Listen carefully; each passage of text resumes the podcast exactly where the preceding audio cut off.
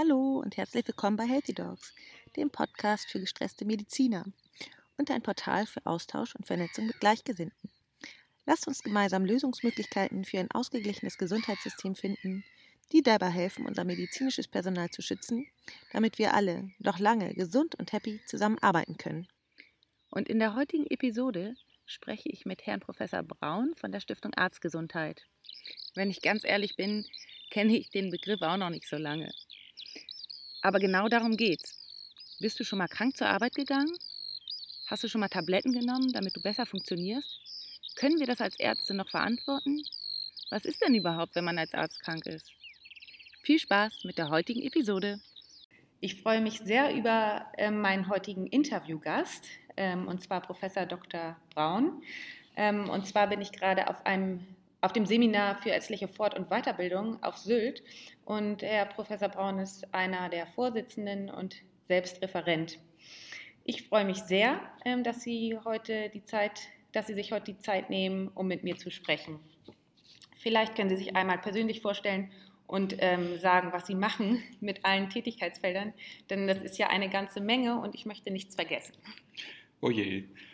Also zum einen ist natürlich dieser diese Fortbildungswoche, die wir einmal im Jahr machen, äh, gehört, äh, da ist mein Herzblut auch drin. Wir ähm, machen das seit vielen Jahren ohne Industrieunterstützung, was mir total wichtig ist. Die Referenten kommen ohne Honorar äh, hierher und wir sprechen wirklich über die Themen, die uns Ärzte angehen.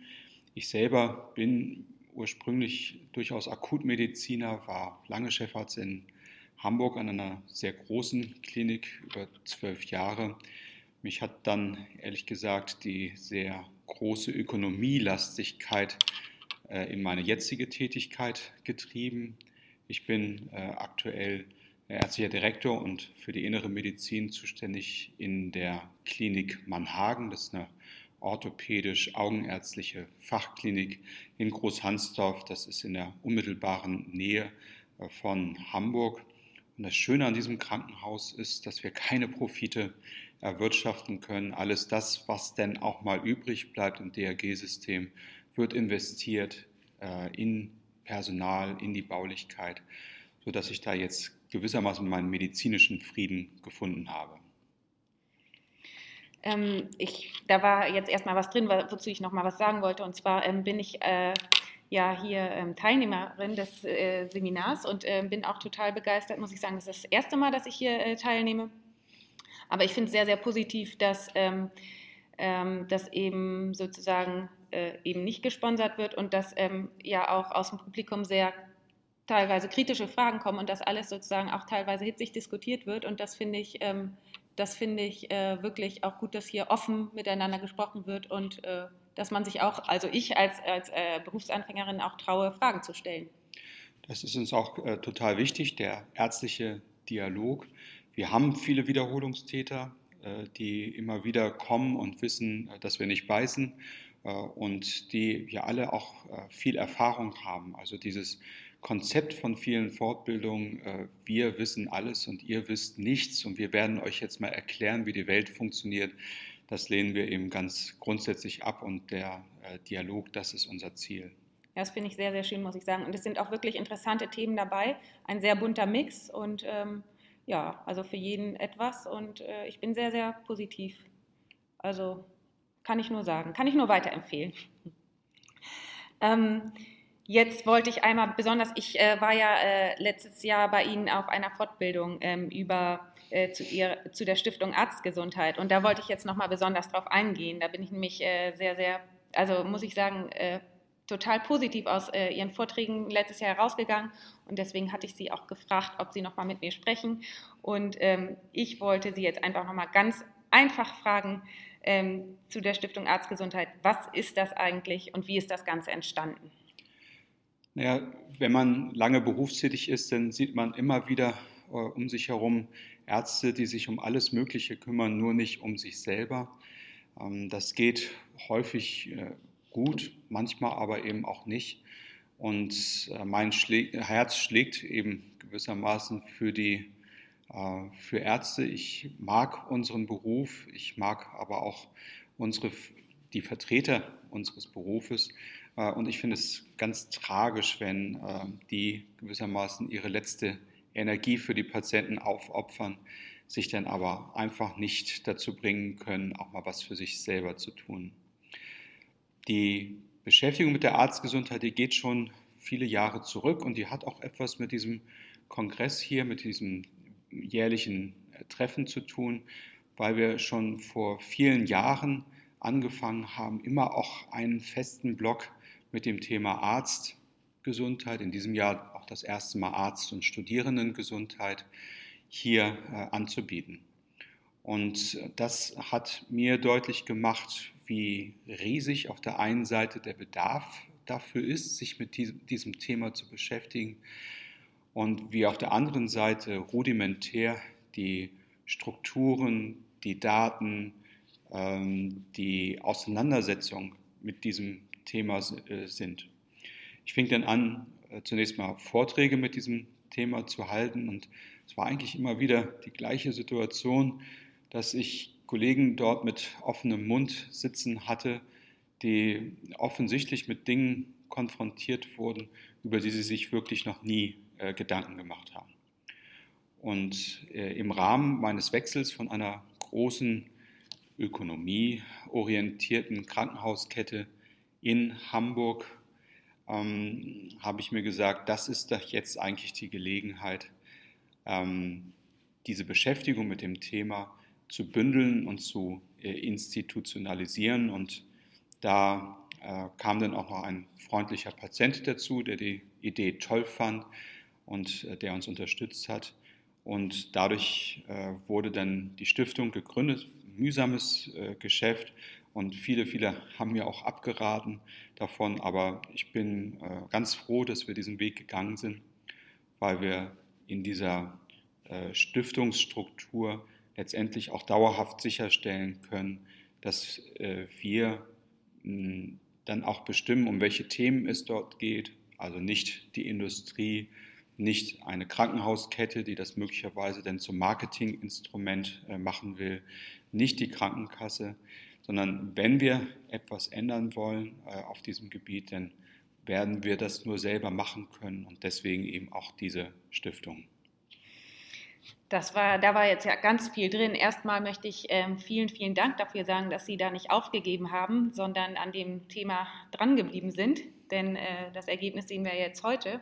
Und ich äh, kann nur dazu sagen, dass es mir genauso ging letztes Jahr im November. Ich hatte noch nie vorher überhaupt äh, den äh, Begriff Arztgesundheit gehört, sage ich jetzt mal einfach so.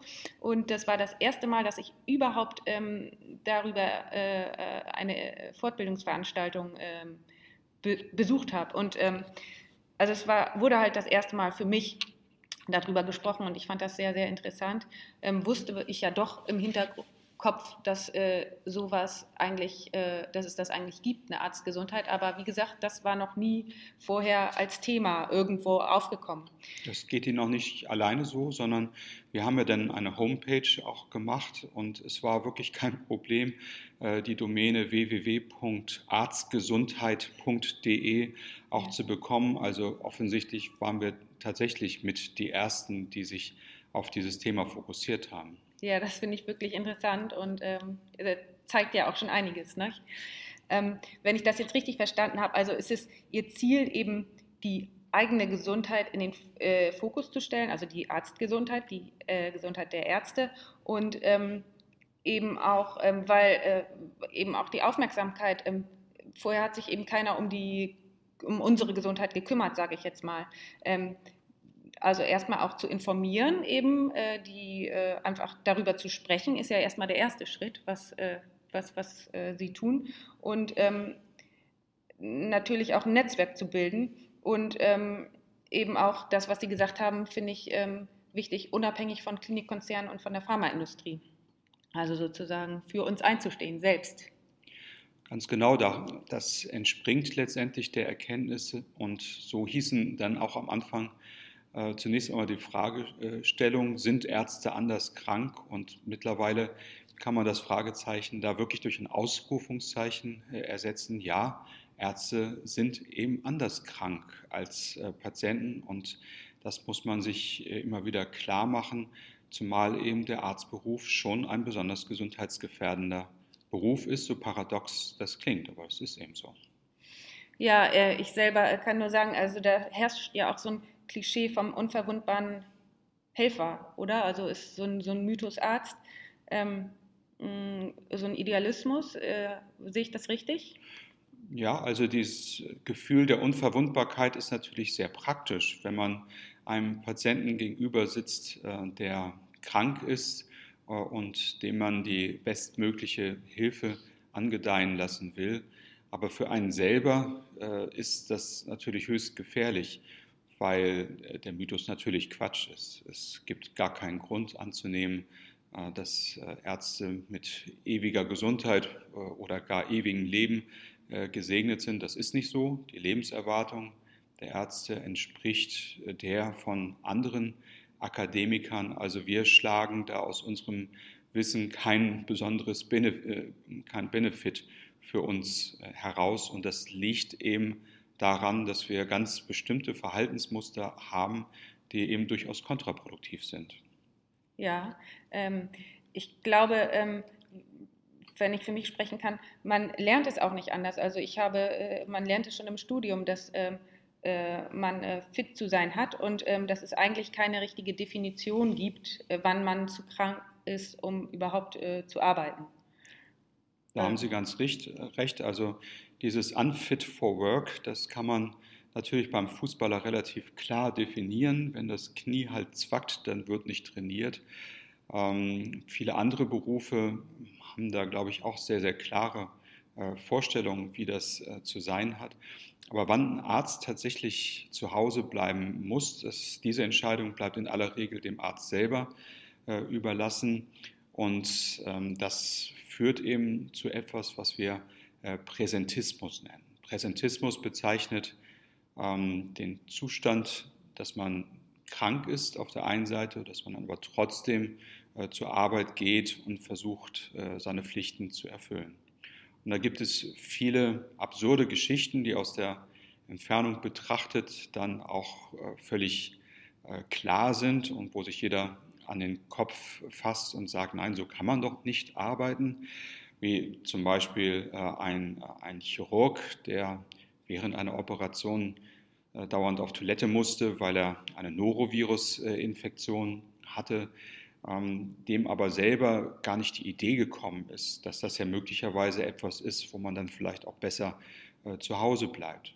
Und dieser ärztliche Präsentismus ist äh, sehr weit verbreitet und wird auch wenig reflektiert. Das macht halt Probleme natürlich für den Arzt selber auch, weil ein Richter, dem man erklärt, dass man mit 39 Fieber jetzt nicht mehr ganz zurechnungsfähig war, als man trotzdem gearbeitet hat, der wird einem dies nicht abnehmen. Aber es macht durchaus auch unseren Patienten äh, Probleme, wenn ein Arzt mit äh, Influenza äh, liebevoll seinen Patienten die Hand schüttelt, ähm, ihn anniest, anhustet, dann äh, gibt es da auch ganz konkrete Gefährdungen für unsere Patienten. Ja, absolut. Und ich finde die Geschichte krass, muss ich sagen. Also mit dem Chirurgen, da äh, scheint ähm, eine Selbstwahrnehmung ähm, zu fehlen. Also wenn da ähm, eben das so vorliegt und er trotzdem arbeitet. Ich wollte noch mal ähm, kurz darauf eingehen. Also äh, der Arzt ist also, so wie ich das verstanden habe, ähm, ich weiß es ja auch aus eigener Erfahrung, ähm, selbst ähm, dafür verantwortlich, verantwortlich äh, zu gucken, wann äh, ist man zu äh, krank zu arbeiten. Es gibt also eigentlich keinen, niemanden, der einen krank schreibt. Oder es gibt natürlich auch keine Gründe, ähm, äh, jedenfalls so wie es im Moment aktuell ist. Da ähm, äh, glaube ich, spielt auch noch mit rein, dass ähm, wir ähm, Ärzte auch Problem haben, damit die Patientenrolle zu übernehmen. Ähm, finden, also sehen Sie das auch so? Also es ist äh, klar, dass man sich über die Frage, wie gehe ich zur Arbeit, also wie krank äh, darf ich sein, dass ich mir noch erlaube, zur Arbeit zu gehen, äh, über diesen Punkt muss man sich unbedingt Gedanken machen, bevor es passiert weil ich aus eigener Erfahrung sagen kann, wenn man dann 39 Grad Fieber hat, dann sind halt die höheren geistigen Leistungen äh, außerordentlich beeinträchtigt. Punkt 1. Punkt 2 ist, naja, wir könnten schon uns äh, umeinander kümmern und das wird ja auch äh, in äh, Krankenhäusern in der Praxis äh, gemacht, dass, denn der Kollege sieht, ähm, dass man an dem Tag einfach äh, nicht fit ist und äh, einen dann nach Hause schickt. Ähm, gibt in anderen Ländern aber noch ganz andere Möglichkeiten, auf die wir gar nicht kommen würden. In Norwegen habe ich zum Beispiel ein System kennengelernt, in der in jedem Distrikt es einen Pool von Ärzten gibt, die für eine Vertretung bereitstehen. Etwas, was uns, glaube ich, völlig absurd äh, vorkommt, aber was auf die Erkenntnis zurückzuführen ist, dass äh, Krankheit von Ärzten einer gewissen statistischen Wahrscheinlichkeit folgt. Und auf so eine statistische Wahrscheinlichkeit äh, kann man sich vorbereiten. Natürlich ist das schwierig, wenn man eine Praxis hat, vor allen Dingen, wenn man diese Praxis allein hat, wenn man die Termine voll ausgebucht hat, Patienten möglicherweise wochenlang auf einen Termin warten müssen, Patienten möglicherweise von weit her kommen, äh, um äh, durch sie behandelt zu werden, ähm, die dann gewissermaßen im Regen äh, stehen zu lassen.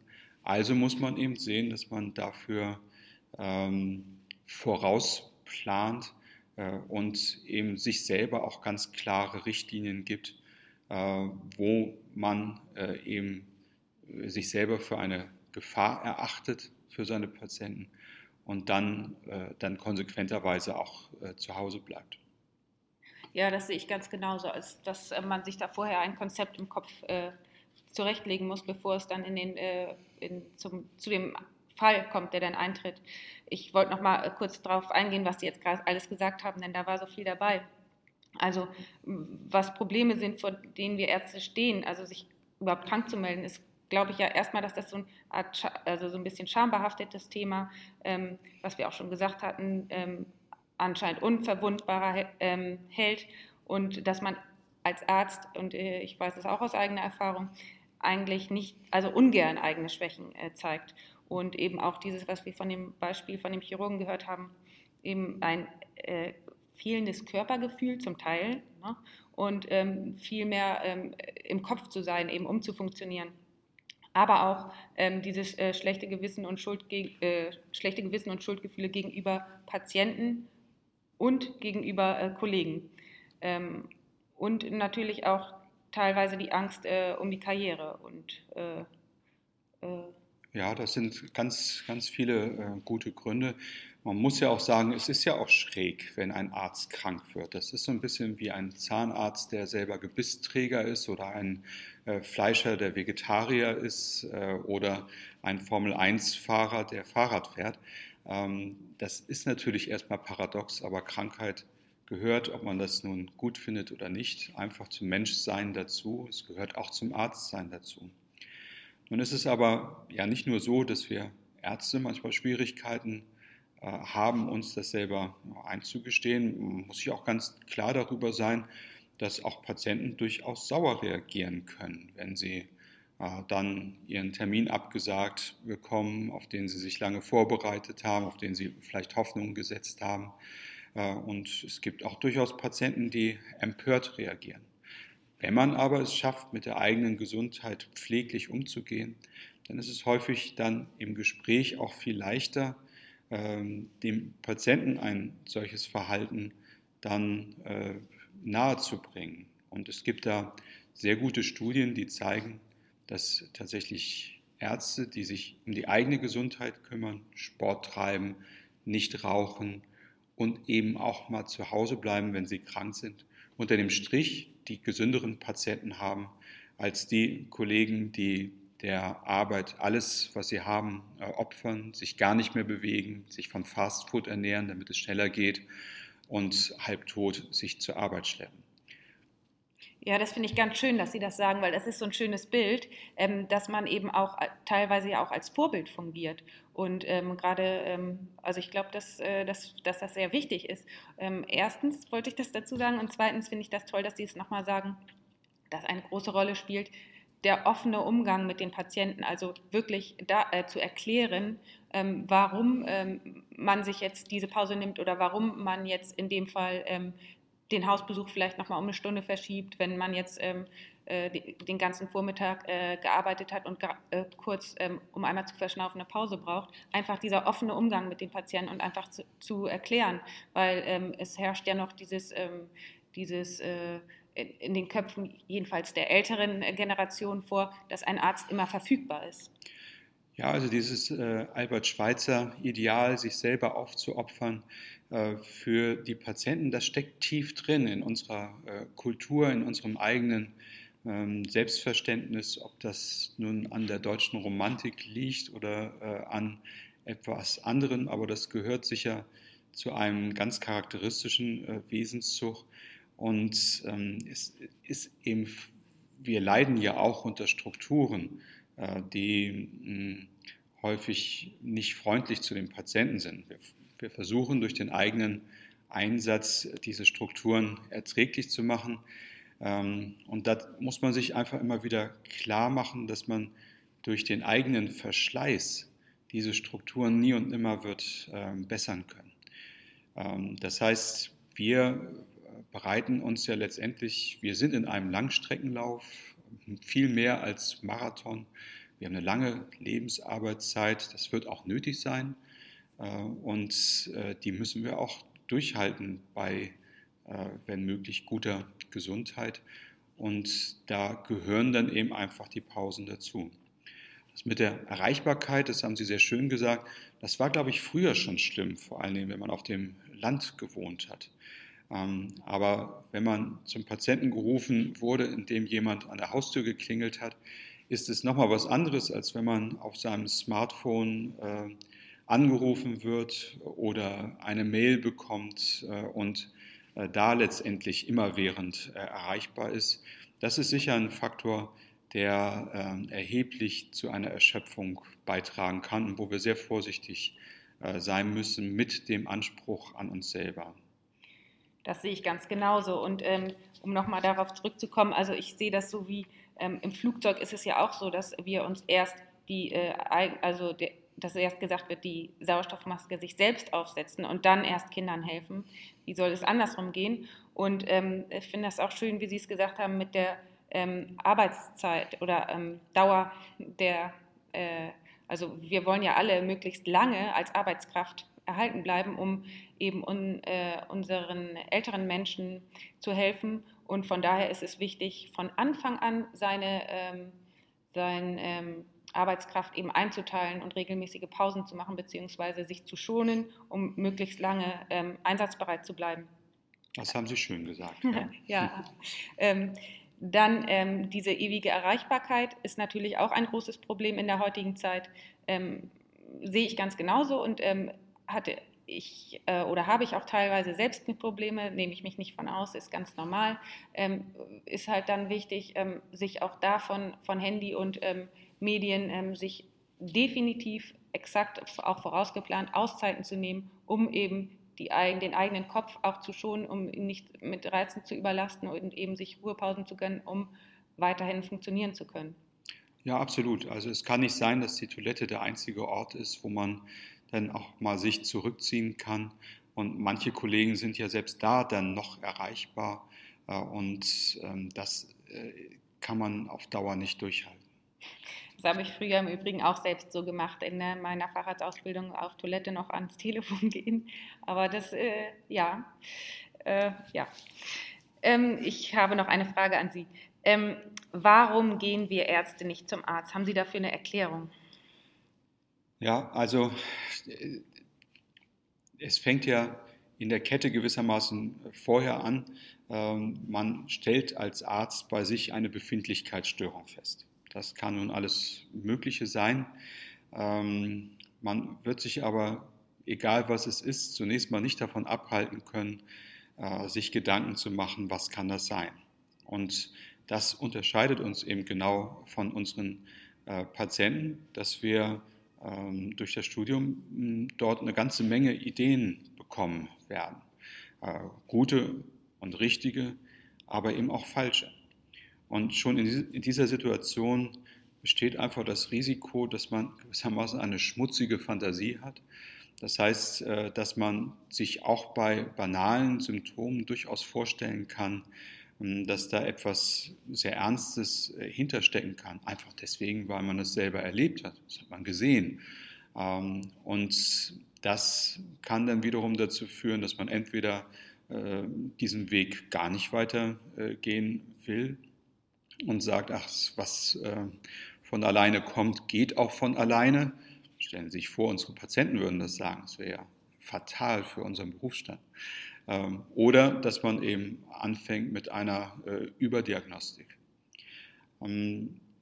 Diese Selbstdiagnostik, die hat natürlich äh, erhebliche Grenzen. Es fängt damit an, dass die körperliche Untersuchung, die mir persönlich total wichtig ist, die funktioniert einfach bei einem selber nicht. Auch die Anamneseerhebung funktioniert nicht, weil einem die kritische Distanz äh, fehlt und wir nicht in der Lage sind, uns so zuzuhören, dass wir das Wichtige vom Unwichtigen äh, trennen können. Und die Diagnostik, die dann kommt, ist dann zum Teil so etwas wie ein Ganzkörper-MRT, wo äh, natürlich immer schreckliche Dinge bei rauskommen, die allerdings mit der Befindlichkeitsstörung überhaupt nichts zu tun haben müssen. Oder ein komplettes Labor äh, oder etwas ähnliches. Und nach dieser Phase der Selbstdiagnostik, die häufig eben nicht zu einer validen Diagnose führt, kommt dann als nächstes eben die Phase der Selbsttherapie. In den Krankenhäusern geht man dann auf Station, zieht den Schrank auf und äh, äh, guckt sich kritisch die Medikamente an. Die Schwester, die das sieht, die kennt das schon, äh, die merkt dann gleich, aha, es geht dem Doktor nicht gut.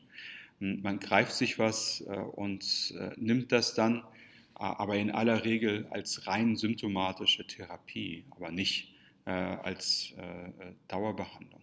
Und häufig genug eben einfach äh, auch als nicht indizierte äh, symptomatische Therapie.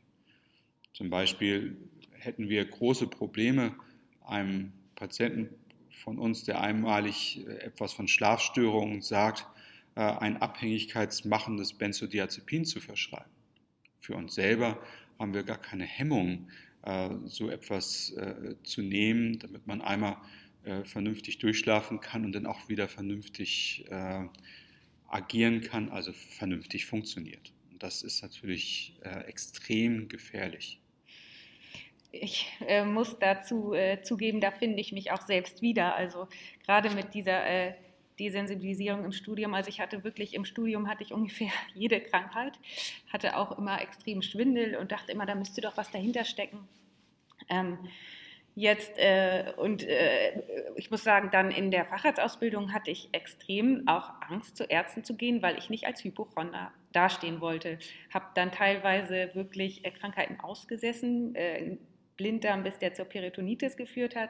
Ähm, ist jetzt nicht besonders löblich, muss ich sagen, im Nachhinein, aber deswegen kann ich das sehr, sehr gut verstehen.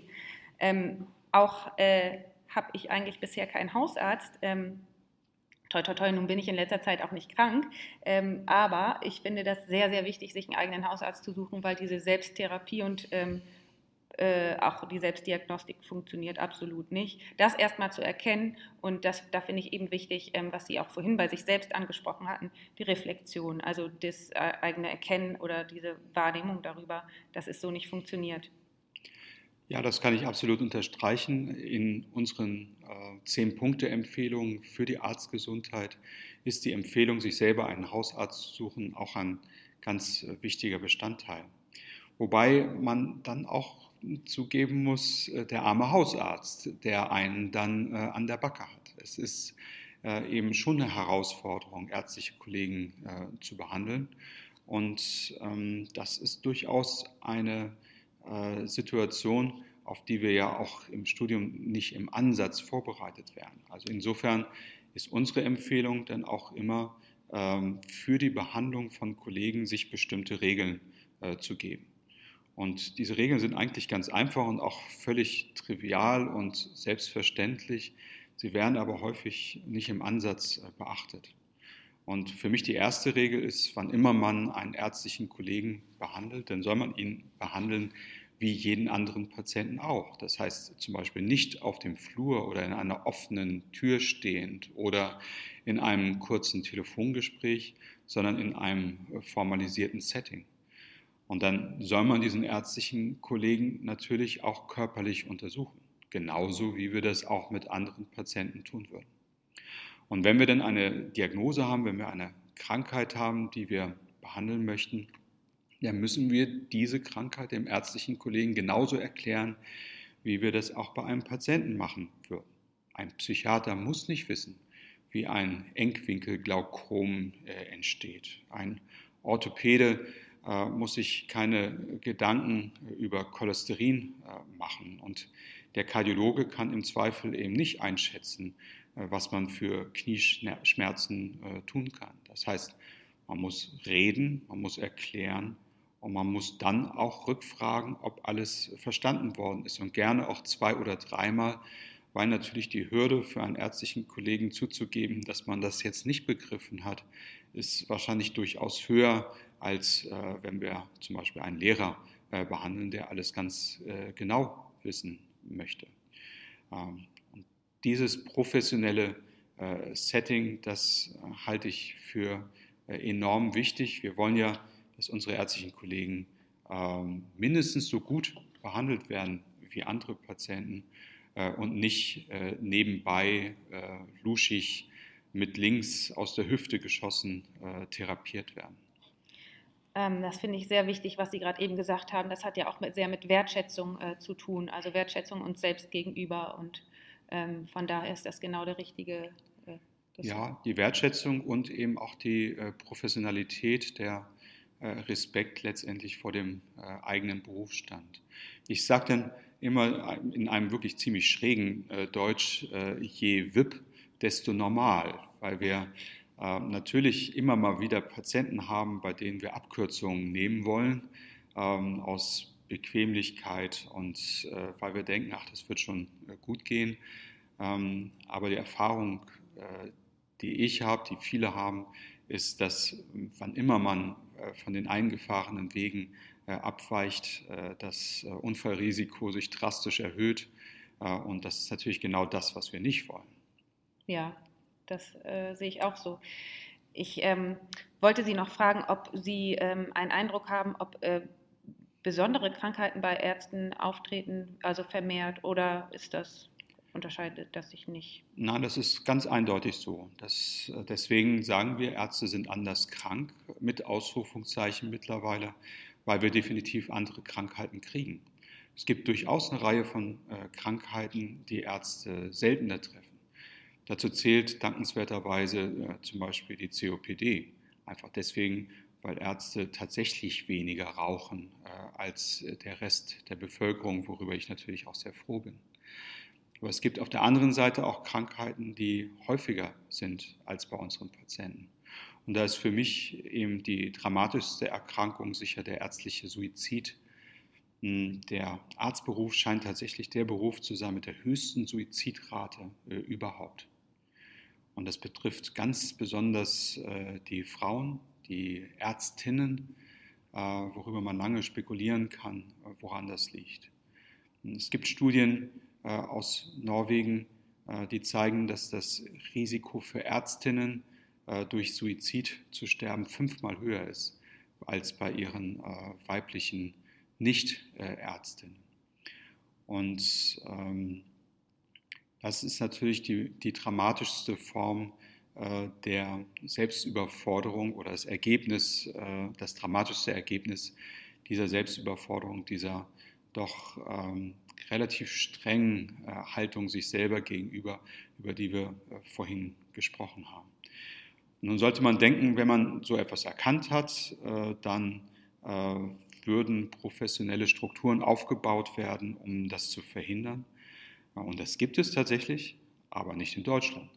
Viele andere Länder äh, haben Institutionen äh, dafür aufgebaut, qualifizierte ärztliche Kollegen, die sich in die Situation äh, hineinversetzen können und die dann, wenn der Hilferuf kommt, auch wirklich etwas tun können. Ähm, das fehlt bei uns tatsächlich komplett.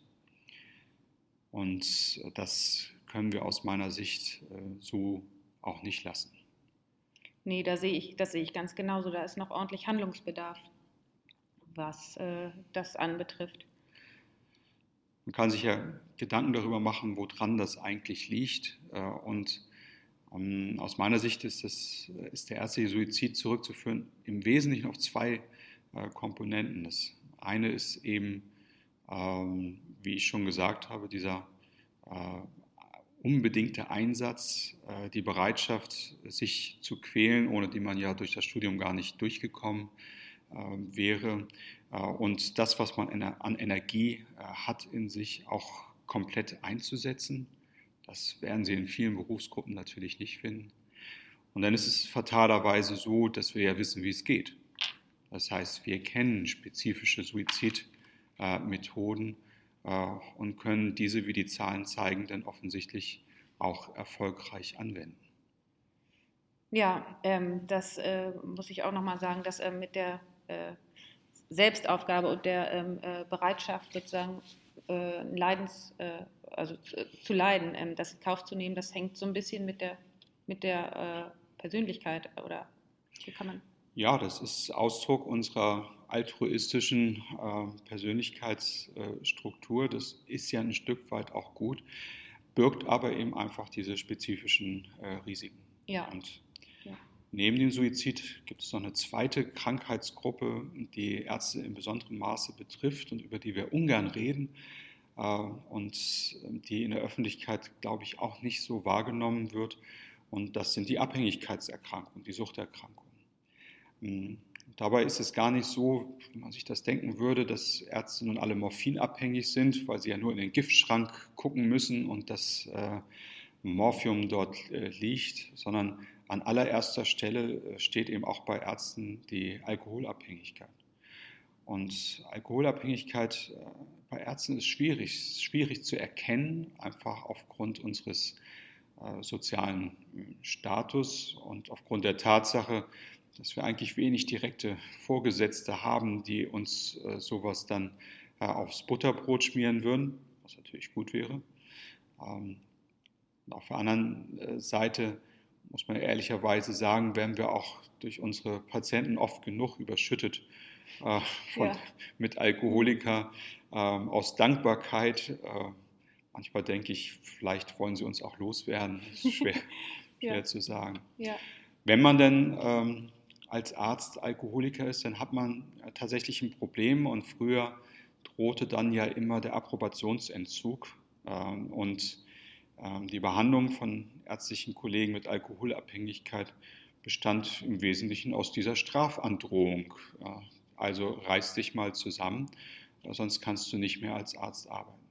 Da bin ich sehr froh, dass wir äh, in mehreren Ärztekammern denke da zum Beispiel an Hamburg, ich denke an die Ärztekammer in Schleswig-Holstein, aber auch andere, äh, mittlerweile viel bessere Angebote äh, haben.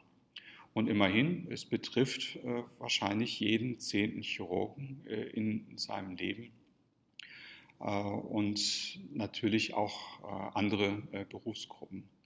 Also da gilt es sicher mehr zu tun. Wenn man dann das Problem erkannt hat, ist das gar nicht so einfach zu äh, behandeln, weil wir natürlich schon sehr raffiniert darin sein können, diese Problematik auch zu äh, verschleiern, weil wir ja sowieso unsere Patienten auch immer durch Gabe von irgendetwas versuchen, ja, besser zu machen und diese innere Griffnähe, wie Herr Stracke zum Beispiel äh, sagt, die ist natürlich in der Situation äh, fatal.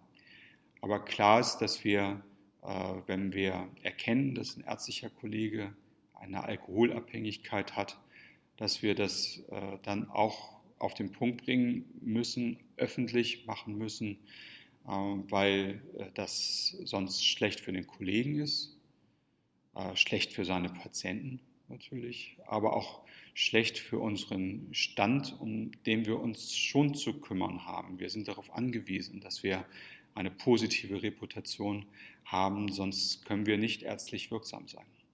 Absolut, das sehe ich ganz genauso. Und ähm, ich äh, äh, wollte dazu noch sagen, dass das ja wirklich auch ein schambehaftetes Thema ist und ähm, dass ähm, eben auch, finde ich, zu dieser Persönlichkeit auch so ein bisschen der Perfektionismus gehört und deswegen auch die, das, die, äh, eben diese Scham, ähm, wenn man nicht so ganz äh, funktioniert, wie es eben einfach von oder wie man als Arzt zu sein hat. Ähm, ich wollte jetzt einmal darauf eingehen, Sie haben ja schon über so viele Lösungsmöglichkeiten gesprochen, was Sie alles äh, tun und was wir konkret tun können. Da ist einmal das Erste, eben über das Thema überhaupt zu sprechen, so wie Sie es äh, in der Stiftung tun, wie wir es jetzt hier in dem Podcast tun. Das finde ich ganz toll. Ähm, äh, eben auch die mh, hm, Verwundbarkeit zuzugeben, offen darüber zu sprechen, ähm, Aufklärung, ähm, was Sie auch gesagt hatten, die klaren Vorgaben äh, des Arbeitgebers, ähm, wann äh, jemand zu Hause bleibt, ähm, Vorgesetzte eben auch als Vorbilder ähm, das genauso machen oder eben äh, vorangehen. Dann die Abkehr von dem Mythos als unverwundbarer Held. Dann aber auch, was Sie eben gesagt hatten, die gegenseitige Fürsorge, dass wir uns umeinander kümmern, dass wir, um, äh, dass wir statt ähm, äh, die Ellbogen auszufahren, was wirklich nicht mehr notwendig ist, aufeinander aufpassen ähm, dass wir uns einen Hausarzt suchen, ähm, uns nicht selbst behandeln und eben, dass ähm, die, dass eben auch äh, Ärzte, aber auch das Pflegepersonal eben mehr wertgeschätzt wird, also dass wir uns selber nicht so äh, äh, schlecht behandeln. Und ähm, äh, wie ich das verstanden hatte, eben auch durch Achtsamkeit, durch äh, Übung der Selbstwahrnehmung ähm, und ähm, was haben Sie da konkret für Vorschläge, ähm, vielleicht am Arbeitsplatz, ähm, Angebote für Prävention oder woran denken Sie? Ja, da sind wir ja noch ganz am Anfang. Also ähm, als ich mit dieser Stiftung angefangen habe, ging es mir tatsächlich zunächst mal wirklich darum zu verstehen, wie wir so ticken und äh, welche Risiken damit behaftet sind. Und jetzt kommen wir eben so langsam äh, zu dem nächsten Schritt. Äh, es geht ja darum, widerstandsfähiger zu werden. Man nennt das dann wissenschaftlich resilienter zu werden. Und da können wir natürlich profitieren von der Resilienzforschung, die es in vielen äh, Bereichen äh, gibt. Und das fangen wir jetzt Schritt für Schritt äh, an äh, umzusetzen. In diesem Jahr hatten wir hierzu ein äh, wirklich tolles Angebot, auch bei unserer Fortbildung, wo es explizit darum ging, ganz konkrete ähm, Schritte für die Stärkung der eigenen Resilienz, der eigenen Widerstandsfähigkeit äh, zu machen. Und der Kollege Langs hat das ganz wunderbar gemacht. Hm, aus, dieser, äh, aus diesem Angebot ist bei mir vor allen Dingen eine Sache hängen geblieben. Der Kollege verteilte Marzipanherzen, die natürlich gerne äh, gegessen worden sind, aber während äh, des Essens äh, erzählte er von faulen Fisch äh, und machte den Teilnehmern äh, deutlich, wie sehr das riecht, wie dieser Geruch an den Händen haften bleibt. Und der Genuss mit dem Marzipanherz war durchaus ähm, nicht bei allen dann noch gleich gut. Ähm, warum hat er das gemacht? Um uns eben deutlich zu machen, wie oft wir dann beim Essen sitzen und ohne mit der Wimper zu zucken, äh, wirklich über ähm, ja, die größten äh, unangenehmen Details äh, unseres Berufes äh, uns unterhalten. Und danach hat er uns dankenswerterweise die Gelegenheit geboten, denn ein Stück Schokolade in den Mund zu nehmen und es einfach zu genießen. So eine einfache äh, Achtsamkeitsübung kann äh, helfen, eben auch im Alltag wahrzunehmen, dass man vielleicht irgendwann gegen elf oder zwölf äh, Hunger bekommt ähm, und dass man Hunger zum Beispiel damit äh, behandeln kann, dass man was isst äh, oder äh, die äh, wahrzunehmen, dass man Bewegung braucht äh, oder ähnliches. Also das Thema Achtsamkeit hat schon viel mit Resilienz zu tun und ähm, kann uns helfen, eben zu verhindern, dass wir tief hineinrutschen in so eine Erschöpfungsdepression, dass wir unsere Energie einfach äh, verbrauchen, weil wir nicht mehr dafür sorgen, dass unsere Akkus wieder aufgeladen äh, werden. Und da ist das eben ein ganz wichtiger Ansatz. Ja, und ich selber kann nur sagen, ich war auch ganz begeistert von dem ähm, Kollegen äh, Dr. Langs ähm, und möchte auch gerne im Podcast hier nochmal äh, ein Interview mit ihm äh, äh, dazu ähm, meinen Hörern nicht vorenthalten. Ähm, ich möchte Sie noch fragen, ähm, was, also Sie hatten gerade eben schon ein bisschen was gesagt, was Ihre Zukunftspläne sind. Äh, hab ich, haben Sie da noch was vergessen? Kommt da noch was dazu? Also wir versuchen das, was wir an neuen Erkenntnissen äh, bekommen, immer auch äh, gleich auf unserer Homepage niederzulegen. Also die vielleicht nochmal www.arztgesundheit.de. Einfacher äh, es nicht. Die möchte ich gerne äh, äh, ausbauen. Ich habe mittlerweile eine ganze Reihe von äh, Berichten von Kollegen auch gesammelt, wo all das, worüber wir gesprochen haben, dann eben dazu geführt hat, dass man eben wirklich schwerwiegende gesundheitliche Probleme gehabt hat und wo die Kollegen sehr schön die Mechanismen beschreiben, aber dann auch, äh, wie sie dann wieder rausgekommen sind. Das äh, möchte ich eben stärker dann auch äh, darstellen. Und ein Anliegen, und ich hoffe, ich finde die Zeit äh, dazu und kriege die Gelegenheit äh, dazu, ist eben diese ganzen Informationen, die ja nicht leicht zu finden sind dann auch zusammenzustellen, vielleicht in Form eines Buches äh, oder eben auch im Rahmen äh, der Homepage. Ähm, das würde mich sehr freuen, äh, wenn wir das schaffen. Für mich aber das Allerwichtigste ist, ähm, dass äh, das äh, keine Show unserer Stiftung ist, an der neben mir ja auch Professor Gerd Witte, Radiologe aus Hamburg und Frau Professor Mariam Klusch, Mikrobiologin äh, aus Bremen äh, teilnehmen, sondern dass wir im Schneeballsystem äh, diese Ideen eben weitergeben. Und deswegen bin ich auch sehr dankbar, dass Sie mir hier im Rahmen dieses Podcasts Gelegenheit bieten, genau dafür zu werben. Ich habe zu danken für Ihren Einsatz hier in, in allem, was Sie tun ähm, für uns Ärzte. Und ähm, möchte noch hier an der Stelle einfach fragen, wie wir Sie und ähm, Ihre Arbeit unterstützen können.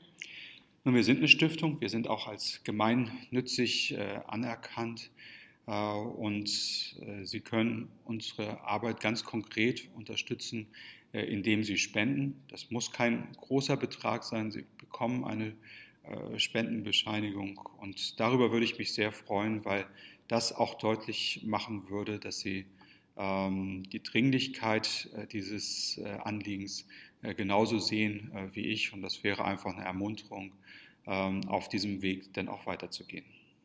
Okay, dann danke ich Ihnen sehr für das nette Gespräch. Sehr gerne. Ich hoffe, dir hat dieses Interview gefallen und wenn ja, dann würdest du mir einen Riesengefallen tun, wenn du auf Abonnieren klickst. Ähm, dann verpasst du auch keine einzige Folge mehr. Und ja, wie ihr schon wieder hört, bin ich mal wieder draußen unterwegs und warte auf den Wind, der jetzt hoffentlich gleich kommt und dann nix wie aus Wasser. Ähm, alles Liebe, bleibt gesund, eure Tina.